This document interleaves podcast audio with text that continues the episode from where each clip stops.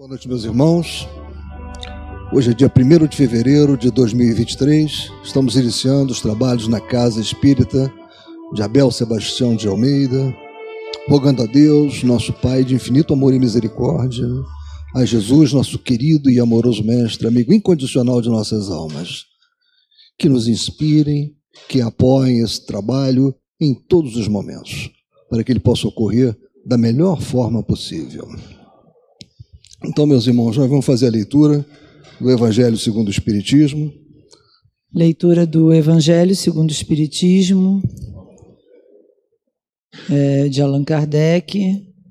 Estamos capítulo 25. Buscai e achareis. Ajuda-te a ti mesmo, que o céu te ajudará. Observai os pássaros do céu e não vos fatigueis pela posse do ouro. Vamos ler o Ajuda-te a ti mesmo, que o céu te ajudará. Pedi e se vos dará, buscai e achareis, batei a porta e se vos abrirá. Porquanto quem pede, recebe, e quem procura, acha, e aquele que bate a porta, abrir-se-á. Qual homem dentre vós que dá uma pedra ao filho que lhe pede pão? Ou se pedir um peixe, dá-lhe uma serpente?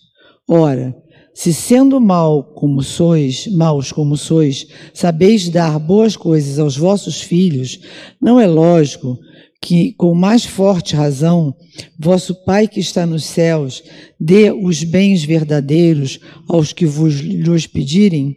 Mateus, versículo 7, capítulos de 7 a 11.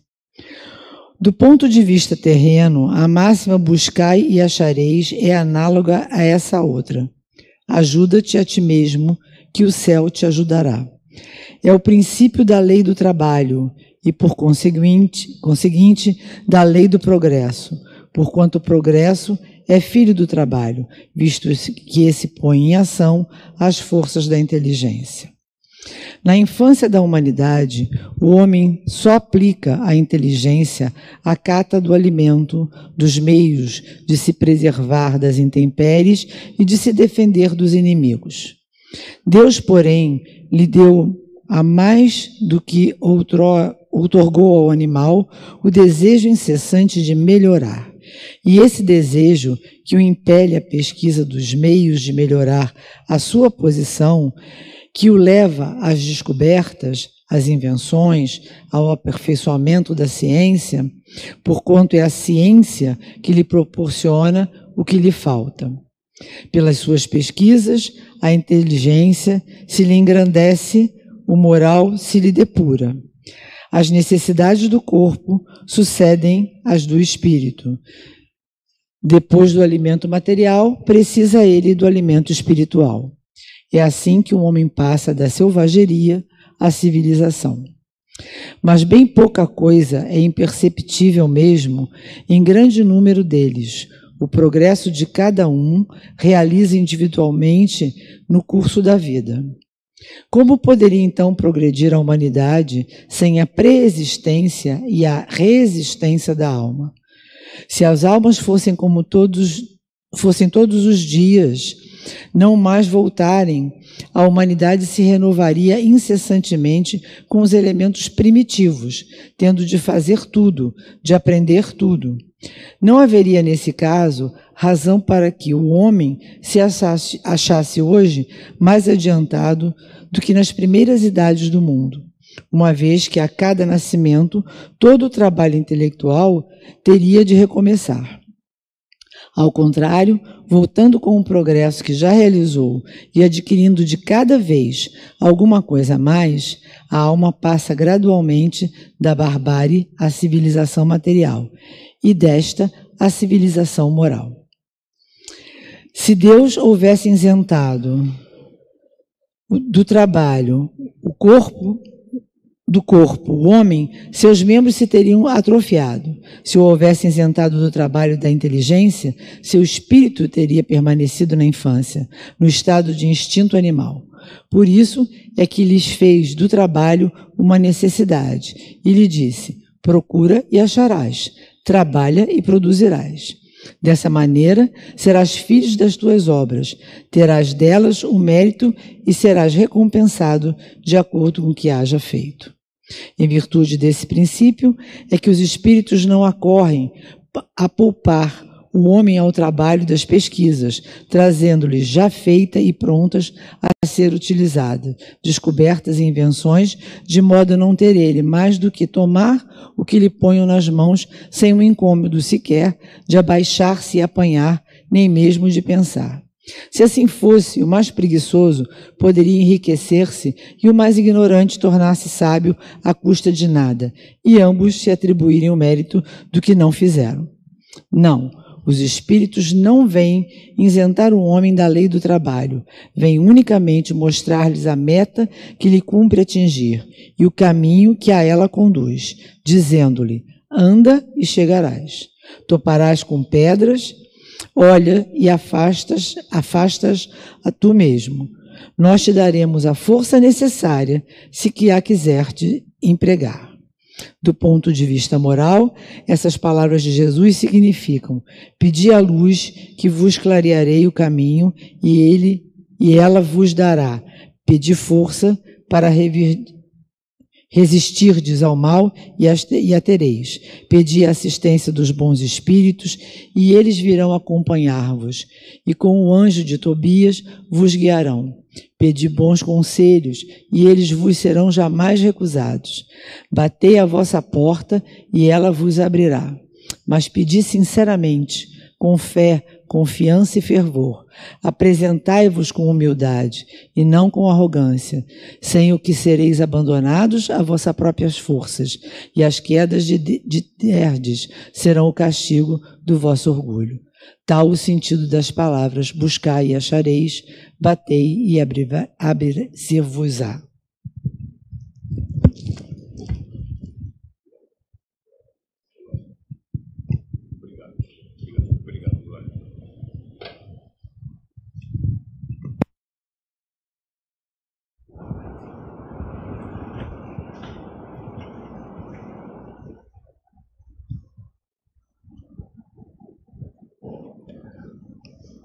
Alô, bem, meus espíritos, bem, meus irmãos, nós vamos dar continuidade ao estudo da obra Diversidade dos Carismas, do saudoso Hermínio Miranda.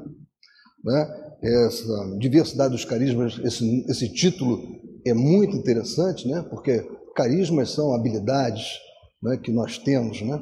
e nós estamos falando exatamente sobre mediunidade. E diversos são os tipos, a classificação da mediunidade é muito extensa. E evidentemente que a ideia nesse livro não é abranger todas as modalidades de mediunidade. Né? Nós temos mediunidade intuitiva, a mediunidade da audição, é, auditiva, né? a evidência, né? temos a, a psicográfica, né? temos a psicofonia, entre outras, e aqui nós vamos tratar é da psicofonia. Né? É... Aqui é o Hermínio, ele começa, né, como não podia deixar de ser, né, com a melhor fonte. Ele vai no livro dos médiuns né, e cita o capítulo 14, item 166, para abrir esse tema, psicofonia. Os médiuns audientes, que apenas transmitem o que ouvem, não são, a bem dizer, médiuns falantes estes últimos, as mais das vezes, nada ouvem.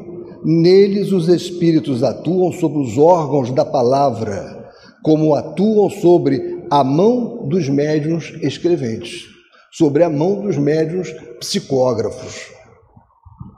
Querendo comunicar-se, o espírito se serve do órgão que se lhe depara mais flexível no médium. A um toma da mão, a outro da palavra, a um terceiro do ouvido.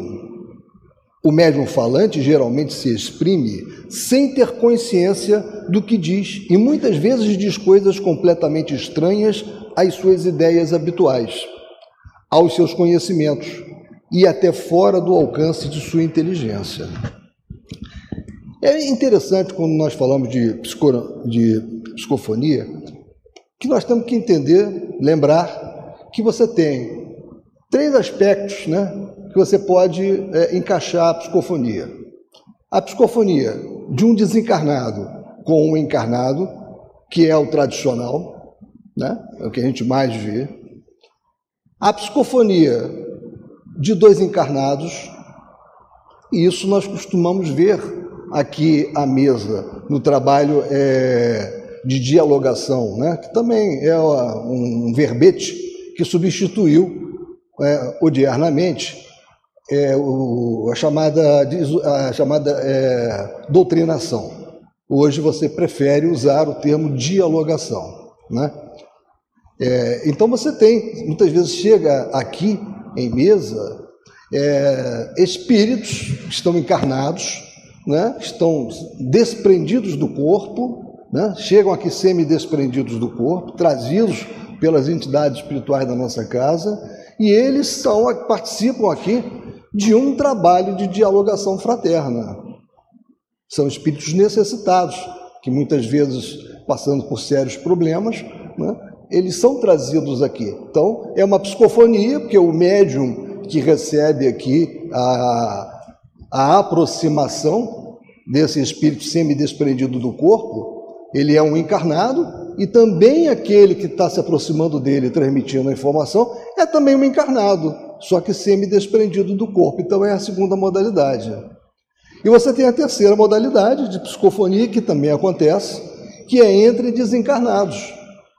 Quando, vocês, quando eles estão em planos diferentes de evolução se não me falha a memória, em Obreiros da Vida Eterna, existe uma alusão a essa psicofonia em planos diferentes. Então, você tem psicofonia de encarnado com desencarnado, de encarnado com encarnado e de desencarnados com desencarnados. Uma só uma, uma digressão aqui. É, então, onde nós estávamos aqui? Né? É igualmente de nosso interesse anotar a observação de que. Não, eu acho que eu já tinha, já tinha lido isso, né? Não, agora, não pulei página, não.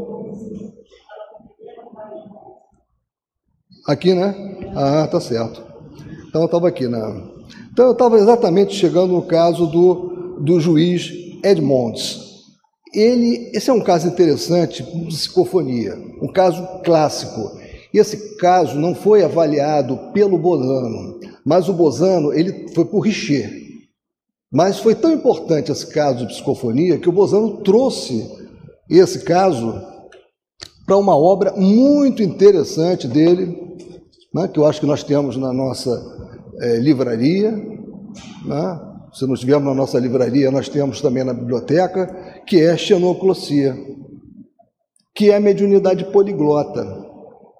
Então, agora, ela se ela ocorre mediante um processo de psicofonia. E esse caso eu trouxe para ler aqui para vocês, porque é bem interessante e não é longo. E é logo no início, Bozano começa a obra dele citando esse caso, que é o caso 1. Então diz Bozano: começo tomando em consideração um caso clássico por excelência, o da filha do juiz Edmonds, caso importante e incontestavelmente autêntico mas, como é familiar a todos os que se dão a metapsíquica, atenho-me ao que já anteriormente disse e limito-me a relatá-lo resumidamente. Aí ele já deu a dica quem foi que fez a, a, a investigação. Quando ele falou da metapsíquica, o pai da metapsíquica, Charles Richer.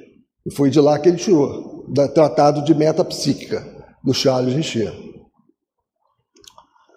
Não, nada melhor então do que me reportar ao resumo do que ele fez, o professor Richer, no seu tratado de metapsíquica. E transcreve ele.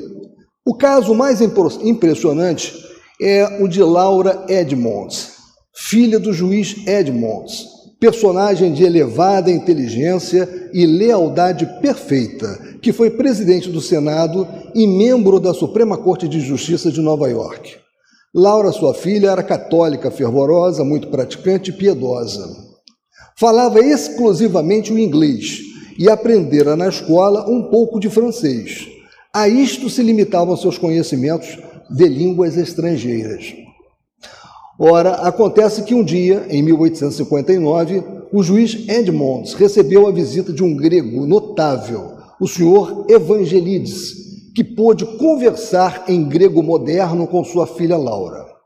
No curso dessa conversação, a que assistiam diversas pessoas cujos nomes são citados no texto, o senhor Evangelides chorou por lhe ter a médium participado da morte do filho, ocorrida por aquele meio tempo na Grécia. Ao que parece, Laura encarnava a personalidade de um amigo íntimo de Evangelides, um tal Botizari, morto na Grécia e irmão do conhecido patriota.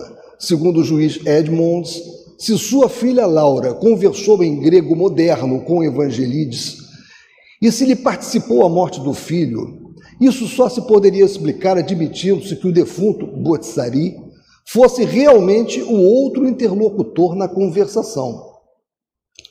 E Edmonds acrescenta: negar isto, de que fui testemunha, impossível. O fato é de tal modo claro e eloquente que negá-lo equivaleria logicamente a negar que o sol nos ilumina. Nem poderei certamente considerar o fato uma simples ilusão, visto que ele em nada difere de todas as outras realidades com que deparamos em qualquer período da nossa existência. Acresce que tudo se passou na presença de oito ou dez pessoas cultas e inteligentes. Nenhuma delas vira jamais o senhor Evangelides, que me fora apresentado por Laura, participar-lhe a morte do filho? Como se explica que haja falado e compreendido o grego moderno, língua que nunca ouvira falar?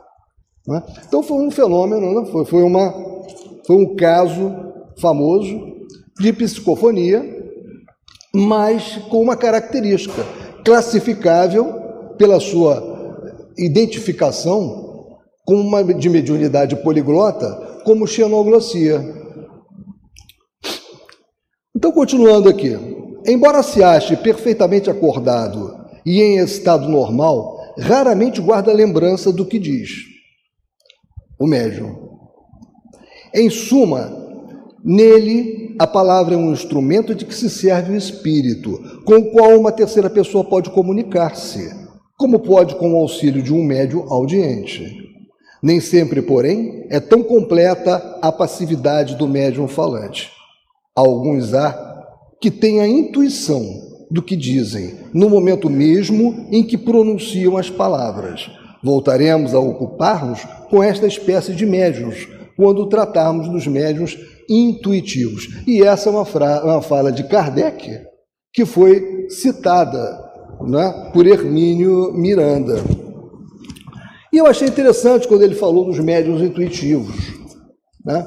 E tem uma obra também que eu recomendo a todos que estudam sobre a mediunidade, que é uma obra da FEB, que é essa que está aqui. Essa eu acho que nós não temos na nossa livraria, mas iremos ter. Né? E tem aqui um interessante, uma interessante abordagem do médium intuitivo. Ele, ele fala, o seguinte, fala o seguinte: trata-se de uma faculdade comum a todos os seres humanos, que nele se revela mais ou menos desenvolvida conforme as experiências passadas e atuais do espírito. Pode ser definida como uma percepção fora dos sentidos corporais ou seja, de natureza extrasensorial, manifestada na forma de uma ideia ou imagem que cruza o cérebro. Em geral, a percepção é muito útil, muito sutil, desculpe, de forma que na maioria das vezes não é valorizada pela própria pessoa. Quem de nós já não teve uma experiência como essa, né? ter uma intuição, duvidar da intuição, não adotar aquele procedimento que a intuição estaria nos indicando e depois nos arrependermos, né? Sendo, contudo, amplamente desenvolvida pelo exercício, a intuição é uma ferramenta inestimável do processo evolutivo do indivíduo, assim como na prática mediúnica. Né? Então, eles, ele fala um pouquinho mais, que é muito interessante, mas Aí, vindo para um ponto aqui a mais, mais abaixo, né, que tem a ver com a quarta-feira, dizem eles aqui, em termos práticos, sabe-se que os bons dialogadores, aí ele bota entre parênteses, doutrinadores ou esclarecedores, aquela questão do verbete, né, né Os que na reunião mediúnica conversam com os espíritos comunicantes possuem a mediunidade intuitiva bem desenvolvida.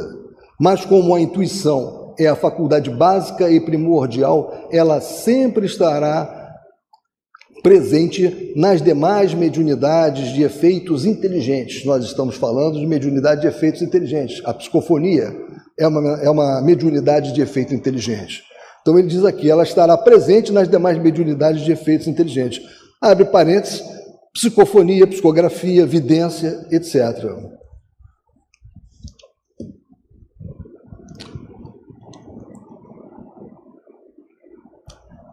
Continuando. Examinemos atentamente essas observações de Kardec. Em primeiro lugar, a terminologia, para que não paire dúvida. Lembremos-nos de que médium escrevente é o mesmo que médium psicógrafo e que falante é psicofônico. Ele está fazendo menção a isso por causa do médium audiente, porque o médium audiente ele escuta e fala, mas é diferente do médium psicofônico. Então é isso que ele está querendo dar uma, fazer uma distinção bem grande aqui. Né? O codificador distingue ainda o audiente do psicofônico, chamando a atenção para o fato de que o primeiro, o audiente, limita-se a repetir o que está ouvindo do espírito comunicante, enquanto que o outro não tem necessidade disso, porque o espírito vai diretamente ao seu aparelho fonador, sem precisar falar-lhe ao ouvido. Né? O Alcir na, no último trabalho que ele fez aqui, ele falou bastante extensivamente sobre essa questão da ação do espírito sobre o aparelho fonador, que ele precisa sempre desse médium para produzir ah, o fenômeno. É, é igualmente de nosso interesse. Ah, sim. Pode falar, Alcino. Você vai fazer uma observação para nós aqui? Aproveitando esse gancho que você colocou, né? Quando ele diz ali, o espírito vai diretamente ao seu aparelho sem precisar falar-lhe ao ouvido. Na verdade, é o que o Hermínio classificou de audição coclear, né? Ele não Exatamente. fala ao ouvido, mas ele fala diretamente Exatamente. ao cérebro do médium. Né? Exatamente. A sensação é que ele está ouvindo, mas ele não está ouvindo. É, é a audição coclear. É, coclear, bem observado. É igualmente de nosso interesse anotar a observação de que o espírito recorre ao instrumento que lhe parece mais adequado no médium. Epa! Ao seu trabalho. Por isso que eu disse que era interessante esse título do Hermínio, Diversidade dos Carismas, porque os médiums têm as suas características mais importantes, que de acabam determinando aquela mediunidade que será proeminente, que será mais exercida por ele. Por isso, continuando, escreve por meio de um, fala por meio de outro, ou dita ao ouvido, que é aquela audição coclear que o Alcir falou, né? De um terceiro. Ditar ao ouvido é uma forma é, de falar, né? Onde que eu estou? Eis uma boa razão pela qual o médium deve deixar que suas faculdades passem por esse processo de seleção natural, por iniciativa dos próprios espíritos que o procuram para se comunicar. Daí a importância né, dessa descida que todos fazem com a nossa irmã Sara para a sala de desenvolvimento mediúnico, é para dar esta oportunidade de percepção de qual é a mediunidade que vai aflorar, qual é a sua maior característica em nível de mediunidade. É preferível ao sensitivo desenvolver bem uma única espécie de faculdade, se esse for o caso, do que ficar forçando o desenvolvimento de muitas delas, na ilusão de que o bom médium é aquele que trabalha com muitas faculdades simultaneamente. Isso é muito importante nós lembrarmos. Às vezes, é a própria entorragem do médium ou seja, seus admiradores, áulicos e companheiros de trabalho, isso não está marcado à toa, que suscitam esses aspectos, estimulando vaidades perfeitamente dispensáveis, como todas o são. Aí eu me lembrei desse, dessa obra que também é muito importante quando se está num ambiente de estudo, de mediunidade, que é a Seara dos Médiuns. Já falei sobre ela, não sei se nós já temos na livraria, compramos. É muito interessante. É uma, é uma, é uma obra de Francisco Cândido Xavier, ditada por Emmanuel, né, que procura né, estudar o livro dos médiuns, vários aspectos principais do livro dos médiuns. E eu achei interessante, me lembrei de uma passagem aqui, que é pequena, mas é muito importante, é muito ilustrativa para nós. Isso aqui aconteceu numa reunião pública, foi uma mensagem de Emmanuel, numa reunião pública de 15 de fevereiro de 1960. Se abraçaste a mediunidade, previne-te contra o orgulho, como quem se acautela contra um parasito destruidor. A gente sutil assume formas diversas na constituição espiritual. A princípio tem o caráter avassalante de uma infestação, como a sarna. É a requisição pruriginosa do personalismo insensato.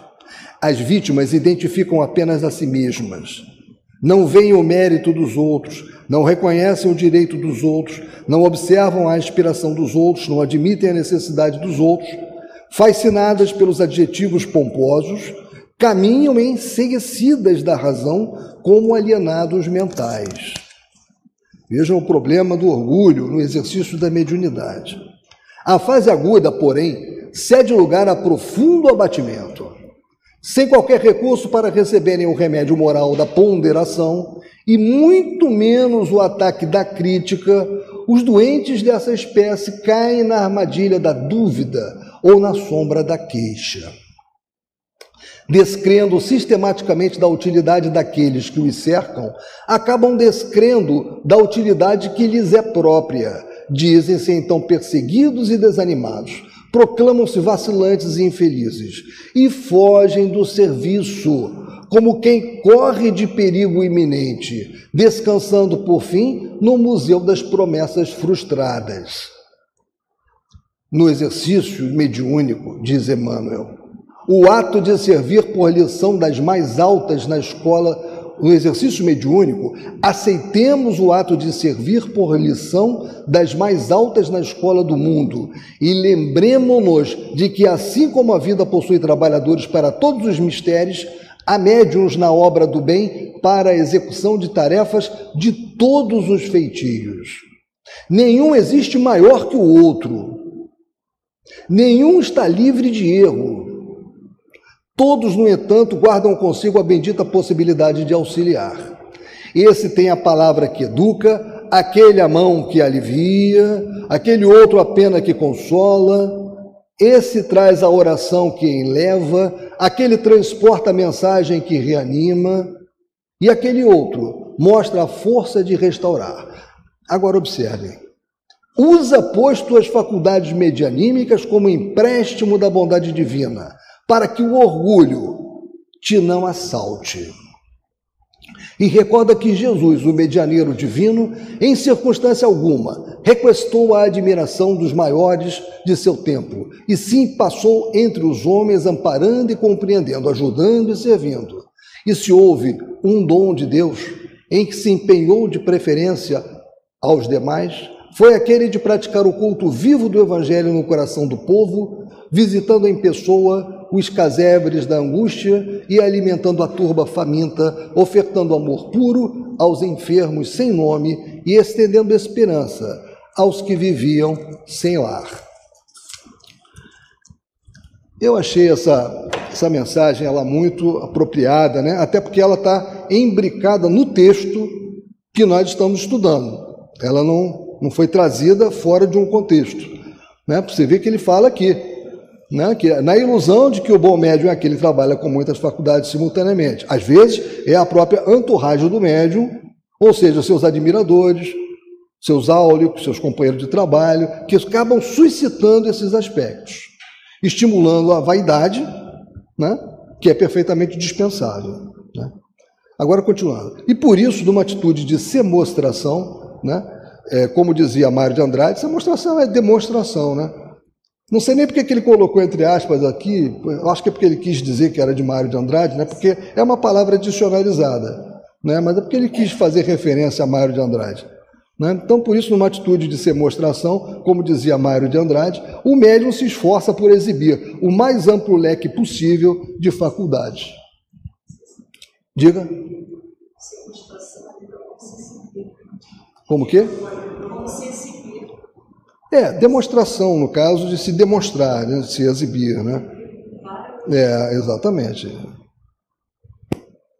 Observamos ainda, no informe de Kardec, que o médium falante ou psicofônico geralmente se exprime sem ter consciência do que diz. Ou seja, há comunicações que não passam pela sua própria consciência, ou pelo menos ele não guarda nenhuma lembrança delas.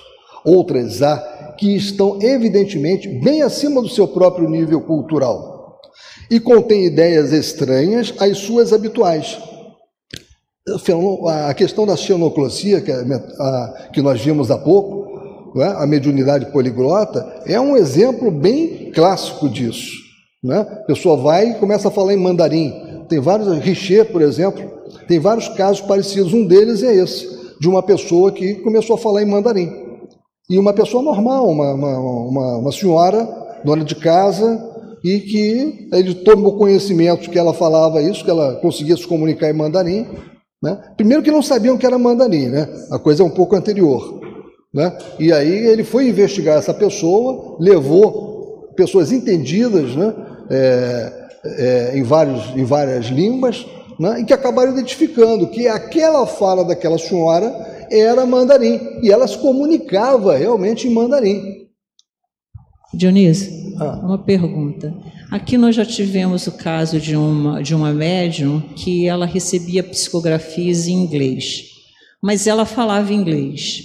É, isso tem alguma coisa a ver o fato da pessoa já saber falar o idioma e receber um, um comunicado em inglês gera algum tipo de desconfiança, não é, é o correto? Não vou dizer que, que gere desconfiança, né? mas é bem diferente de quando a pessoa uma não pessoa... conhece. Hum. Evidentemente que uma pessoa que conhece bem uma língua, ela pode favorecer uma entidade que muitas vezes tem essa característica, teve muitas encarnações né, num ambiente onde a língua é essa, a língua inglesa, e que se utiliza dessa maior facilidade da Mas pessoa Mas aí não entender. seria esse caso aí, né, que você está falando de xenoglossia. Né? Não, não seria xenoglossia, porque ela conhece a língua inglesa, então seria uma, uma mediunidade psicofônica, mas não classificável como xenoglossia, porque a xenoglossia ela implica que você não você conheça não aquela conhece língua. o idioma. É. Né? O idioma. O idioma. Que é o dialeto, qualquer coisa. Dialeto, idioma. Uhum. Né? Tá bom. Onde é que eu estava aqui? Outras há, acho que aqui, né? Outras há que estão, evidentemente, bem acima do seu próprio nível cultural e contêm ideias estranhas às suas habituais, quando eu falei da xenoglossia. Convém chamar a atenção para o fato de que esse é o critério mais seguro para avaliar a autenticidade da presença do espírito, como já tivemos oportunidade de observar a Lures neste livro. Richer, vale a pena ler o Tratado de Metapsíquica do Richer. Nós temos um, tínhamos pelo menos aqui na livraria, eram dois volumes. Ele faz um trabalho de metodologia científica muito interessante, usando muita probabilidade então ele testa uma série de ocorrências e começa a mostrar que probabilisticamente aquilo não podia ter acontecido ao acaso. Então é muito interessante para você conhecer uma forma de analisar né, de um, uma pessoa que indiscutivelmente ele era, ele foi um cientista muito famoso e ele usou todo o arcabouço dele né, de conhecimento né, para exatamente né, descobrir a, a verdade das manifestações que ele chamou de metapsíquicas, que são as manifestações espíritas. Então ele foi muito importante assim para a nossa divulgação científica, para a comprovação da realidade fenomênica que é trabalhada na doutrina espírita. Quem puder, vale a pena consultar Charles Richer, Tratado de Metapsíquica. Continuando. É certo que, sendo também um espírito e trazendo nos arquivos da sua memória integral uma volumosa bagagem de conhecimentos, o sensitivo pode ser médium de si mesmo.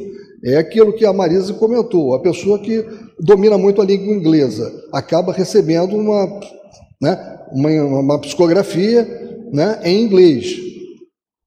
É preciso analisar cuidadosamente uma situação como essa. Se essa, se isso não é um animismo, ou seja, se ela não, tá, não está trazendo dela mesma, do seu subconsciente, né, dos arquivos que podem ter aflorado do seu corpo mental, vindo de outras épocas, né, e trazendo para ali, para aquele papel.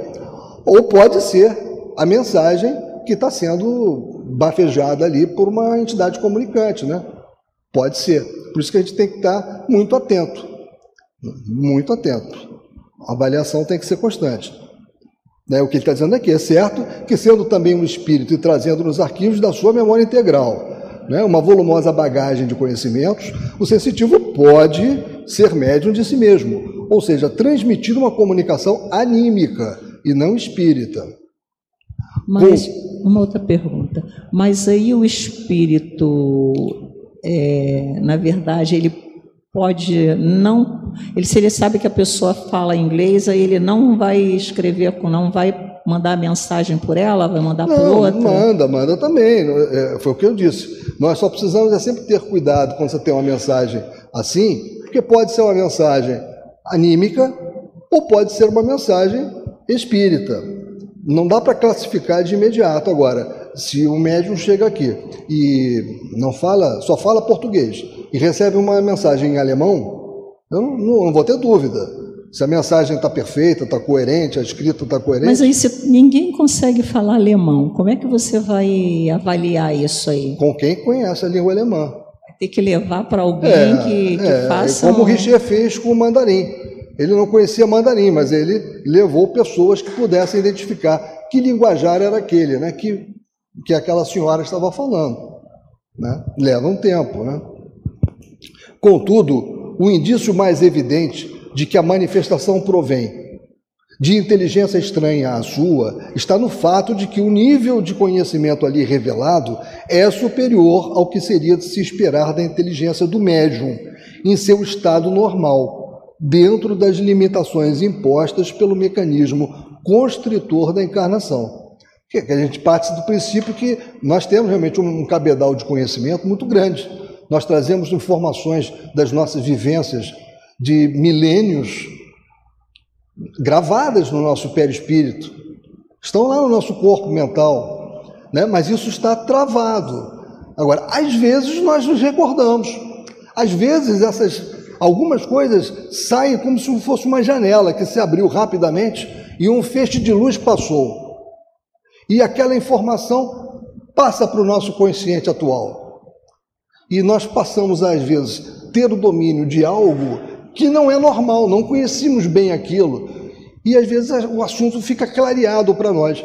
Foi uma mensagem espírita, ou seja, foi um espírito comunicante, ou veio desse, né, foi, um, foi algo que eu trouxe animicamente né, do meu passado. É difícil também. Chegar a uma conclusão definitiva é isso que Hermínio nos passa o tempo todo na obra dele. A necessidade de muito cuidado, de muita avaliação, de muito estudo. Né? Porque o fenômeno anímico está entre nós. E ele não é pequeno. Ele é muito forte. Aí, questão da passividade.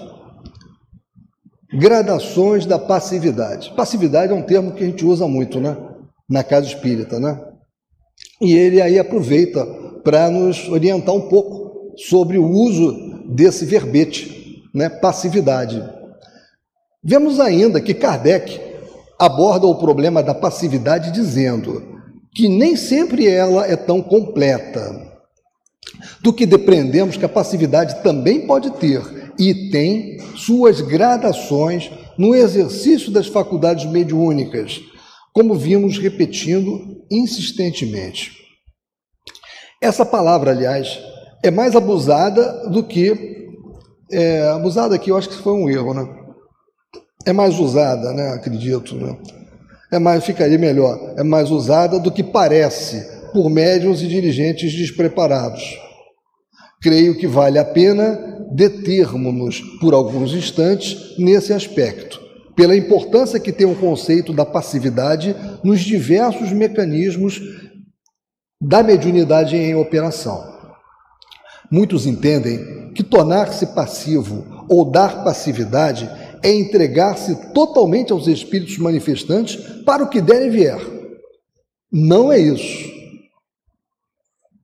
Passividade total sem reservas é inércia, é indiferença, é inatividade. Para se ter uma ideia mais exata, a palavra inércia, por exemplo, vem de termo latino que nos leva ao seguinte rosário de palavras de conotação negativa: é, inação, ou seja, falta de ação, indolência, preguiça, ociosidade, torpor, desleixo, incúria, moleza, indiferença, apatia e outras mais que deixamos de fora. E ele aí faz a menção ao novíssimo dicionário.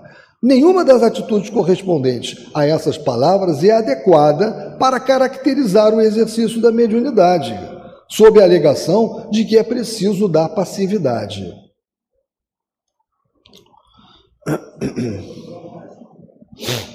Virei a página? Perfeito, voltei, né? Encontro no, no Webster, né, que é um dicionário inglês famoso, né? É o mais famoso dicionário inglês. É, a matização que buscamos. Aliás, Hermínio ele era um profundo conhecedor da língua inglesa e também conhecia muito a língua francesa. Em, é, no verbete sobre o termo passivo, é, os dicionaristas americanos propõem as seguintes nuances: receber ou suportar sem resistência ou reação emocional, submissão paciente, e em outro sentido, inativo, inerte. E é aí que ele quer chegar, né? Podemos observar, portanto, que a passividade é graduada, é matizada, como muito bem afirmou Kardec, com a sua indiscutível competência de linguista. Receber uma comunicação sem resistência e transmiti-la fielmente sem reações emocionais é dever do médium responsável. Não deve, porém, entregar-se indolente ou indiferentemente ao espírito manifestante, para que ele diga o que quiser e faça o que bem entender com o seu corpo, sua inteligência, seus conhecimentos ou a sua falta de cultura. Precisa o médium dispor de uma bem treinada passividade que ele consiga matizar, graduar nas suas manifestações. Uma passividade seletiva que lhe permita uma boa filtragem da comunicação. Então, esse termo filtragem da comunicação é muito importante. Todos os médios têm que trabalhar incessantemente nesse, nessa questão da filtragem das comunicações. Mas não se deixe dominar pelo comunicante ao ponto de este forçar a sua passagem com qualquer, com qualquer tipo de material. Aí diz, diz-nos Hermínio, a, a palavra filtragem proporciona, aliás, uma boa noção do que estamos desejando caracterizar, pois o filtro não acrescenta nada à água que recebe para uso posterior, mas também não permite que passem os, os detritos, porventura, contidos nela. Aí vem a responsabilidade do médium ao transmitir aquilo que está ou está recebendo pela audiência, né, pela aquela, né, pela aquela mediunidade onde né, é, é transmitido pela cóclea as informações, que é a mediunidade audiente, ou então quando ele recebe aquela informação que chega no seu aparelho fonador. Né? Bom, vamos então. Ademais, se a água é pura, nada há a temer ou a reter, mas se ela, se ela se apresenta turva e cheia de impurezas, é a sua função barrar a passagem de tais impurezas. Já vimos o que, o que sugere Bodton para que isto seja possível. A chave deste segredo está no comportamento do médium como ser humano, e essa é uma questão muito importante. Trabalhar o aspecto moral, o aspecto comportamental. Porque o médium tem que trabalhar o conhecimento, né? uma base sólida de conhecimento, mas ele tem que trabalhar muito esse aspecto moral, esse aspecto comportamental. Então veja o que ele diz: pessoa controlada, serena e equilibrada, será médium controlado, sereno e equilibrado. Além do mais, o espírito do médium nunca está inconsciente, ou então estaria completamente alienado e não seria um médium confiável. A sua consciência ausenta-se temporariamente do corpo físico, enquanto este serve de instrumento para que a manifestação mediúnica se produza, mas não deixa de funcionar, alhures, no veículo perispiritual. Né?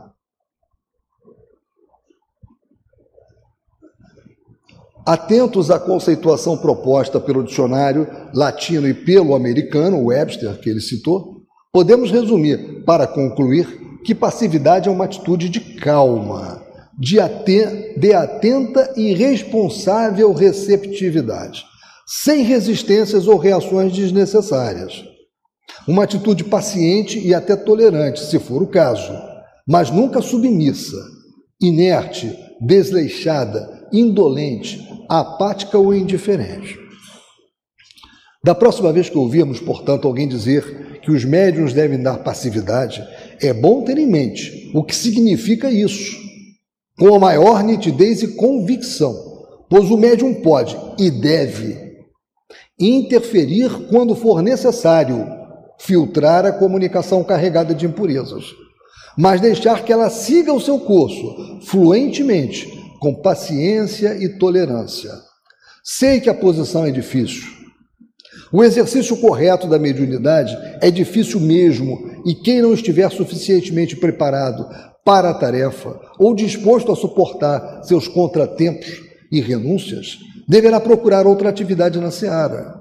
Melhor ser apenas um bom silencioso frequentador de sessões de desobsessão para contribuir com o seu apoio ao trabalho do que aventurar-se como médium despreparado que poderá causar consideráveis turbulências ao grupo.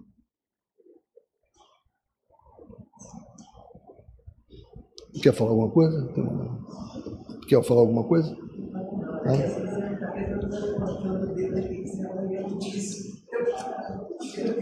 Não, não. Você não. É. Eu queria encontrar uma coisa aqui para vocês, interessante.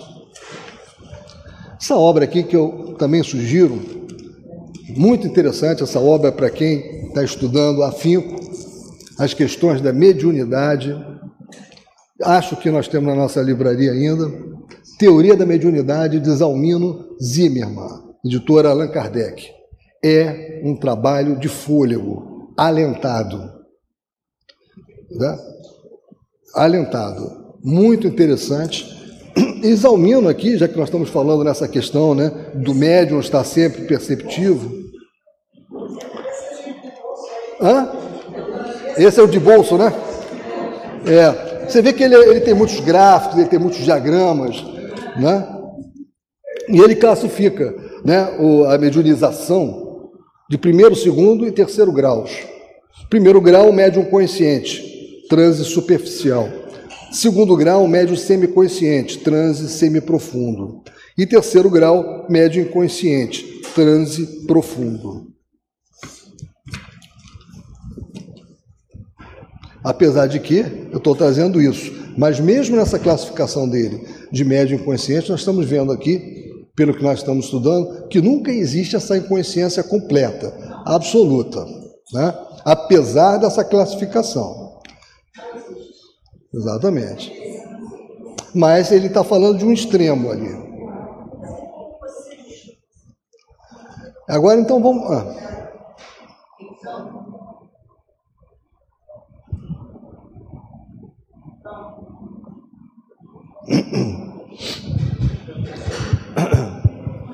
Então, como é que a gente classificaria na, nas sessões de de outros rituais de Umbanda e outros, é, médiums que ficam completamente fora de si.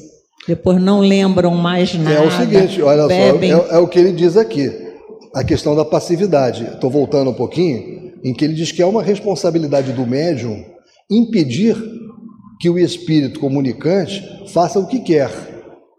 fale, transmita o que quer e o obrigue a fazer qualquer coisa. Ali, por falta de, de estudo, né, desse tipo de estudo mais aprofundado, né, é, eles se permitem isso. É, é como se fosse uma autorização. Ou seja, vem uma influência forte para você se jogar no chão. Você pode decidir: eu vou me jogar no chão ou não vou jogar no chão. Eu não, eu não vou cair se eu não quiser. Mas, mas eu já vi casos de pessoas que ficam. Peraí, vamos aos Já ouvi casos de pessoas que ficam totalmente inconscientes, desmontam totalmente. Sim, Sim elas, elas entram em êxtase, né? Deixa, deixa ela falar ali, porque. É bom porque os temas começam a ficar mais palpitantes assim, né? Como você estava perguntando, se existe médium que é tomado por um espírito e ele cai. Sim, existe. Existe porque é uma mediunidade ainda sem educação. Na casa espírita, o que é que se preconiza? A educação desse médium através do livro dos médios e da prática, que é o que se faz na educação mediúnica é, nas casas organizadas, né? Então, com, essa, com esse estudo, o médium ele vai percebendo, ele vai conhecendo essas energias que vão chegando e ele vai sabendo como controlar, né? Até a aproximação de um espírito, digamos, de uma energia mais pesada, ele vai perceber, né? Tanto aquele mais leve também será reconhecido por ele, mas isso requer prática e estudo, né?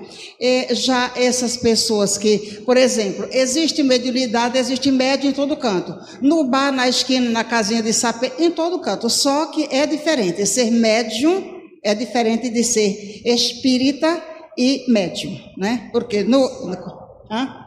É, é, como se fala no, na, na Umbanda, na, no, no, espiritualismo, chama-se cavalo, né? É, Mas cavalo. no espiritismo, o médium é instruído e para isso ele sabe, ele aprende a controlar essas energias e sabe quem está chegando. Então, nós estamos falando a mesma coisa, você concorda? Ele só permite, ele permite que aquilo aconteça, não é porque ele não tem conhecimento que pode impedir. É exatamente o que eu falei. Se ele tivesse a consciência de que pode impedir, aquilo não aconteceria. Eu vi por diversas vezes o doutor Valente aqui, felizmente não temos antes que fazer isso, não tem acontecido, mas aconteceu de muitas pessoas chegarem aqui na nossa casa, os mais antigos devem se lembrar, né, e começarem ali a se mediunizar, a balançar a cabeça e, e, e quase cair. E eu me lembro muito de vir aqui várias vezes, o doutor Valente levantando, ir até a pessoa e mostrando para ela que ela não precisa deixar aquilo acontecer, ela tem toda a autoridade para combater aquilo. Ou seja, fazendo ali uma orientação né, naquele momento porque tinha que fazer, né? Então, dando uma verdadeira aula para aquela pessoa. Mas foi muito boa a tua observação, Edna. Só que nós falamos a mesma coisa. Ou seja, aquilo ali é porque a pessoa permitiu. Por ignorância de que não poderia impedir, ela permitiu que acontecesse. Deixa eu só fazer uma observação, porque assim, eu acho que é importante a gente colocar, no momento em que a gente comenta, as coisas de uma forma acertada. Ah, a gente pode falar que na maioria dessas casas onde não existe um estudo mais que não existe não, às vezes algumas delas até existem, mas normalmente elas não têm um estudo mais aprofundado sobre mediunidade, sobre controle. A gente tem uma, uma, uma visão errada de achar que os médiums da casa são pessoas sem controle. Né? O que você vê, né? como disse a Edna, as casas sérias, independentes se elas são espíritas, umbandistas, candomblé, que, que trabalham com a mediunidade, quando elas são sérias, aqueles que coordenam essas casas têm nos seus médiuns pessoas trabalhadas para respeitar tudo isso.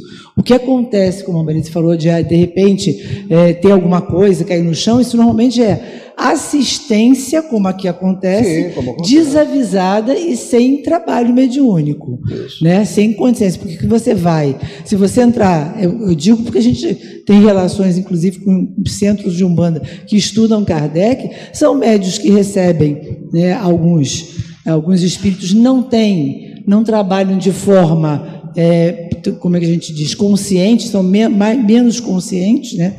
pela forma de trabalhar, mas que eventualmente não trabalham dessa forma, que não tem, entendeu, controle sobre aquilo que é dito.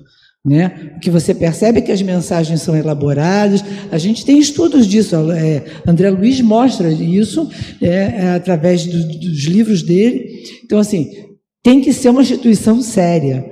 Porque mesmo as instituições sérias que não estudam Kardec e que de alguma forma trabalham com uma mediunidade ligada a alguma outra coisa, existe gente séria e mais do que isso, existem espíritos sérios no comando dessas casas. Não, isso aí é então, perfeito, entendeu? mas então, esse é foi muito... o objeto da nossa é, fala. É, e a gente tem que ver é. que é, é, é não sei são mediunidades inconscientes. Não se falou que não é sério.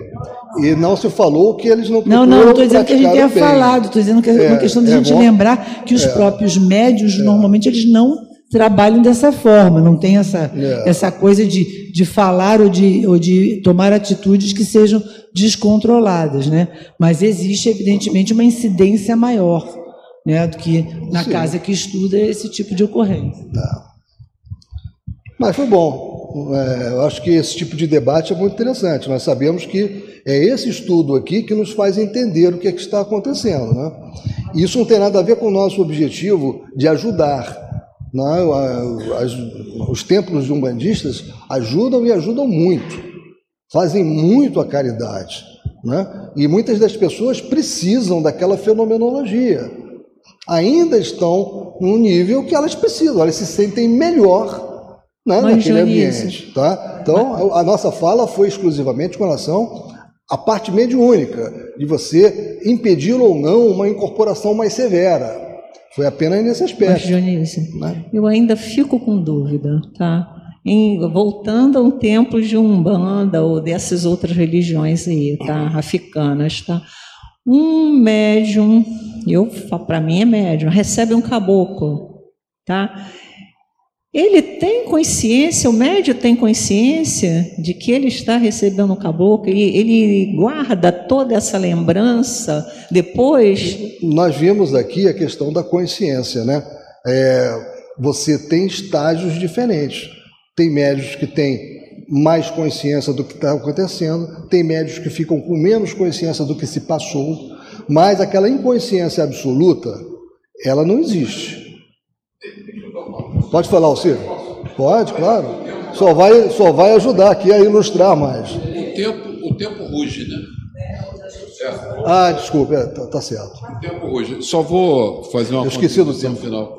Eu acho que a gente está fazendo uma pequena confusão que está criando esse.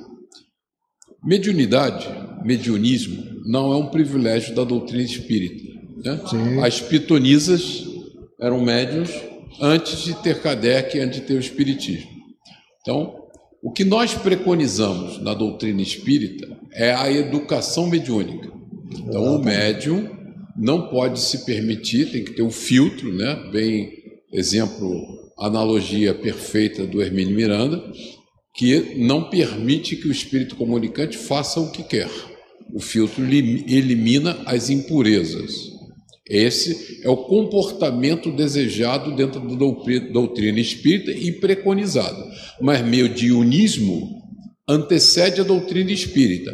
E existem, sim, espíritos totalmente inconscientes e ponto. Acabou. Existem, estão aí. Agora, não é um comportamento recomendado dentro do trabalho doutrinário e tem que ser educado. Sim, tem que ser educado e não podemos permitir isso dentro da casa espírita mas existe médios totalmente inconscientes, sim senhor. É, essa é uma questão que nós vamos abordar então na próxima, no próximo encontro. Porque essa é uma questão que não é, não há unanimidade de interpretação. Porque o Hermínio não interpreta assim, por exemplo, na obra que nós estamos estudando aqui. Ele deixou claro isso. Eu trouxe para vocês, e não foi por acaso, esse autor aqui, que também é um pesquisador, né, em que ele fala que no terceiro grau da medianização, ele entende que é o médium inconsciente, é aquele que fica em transe profundo. Nós temos duas interpretações.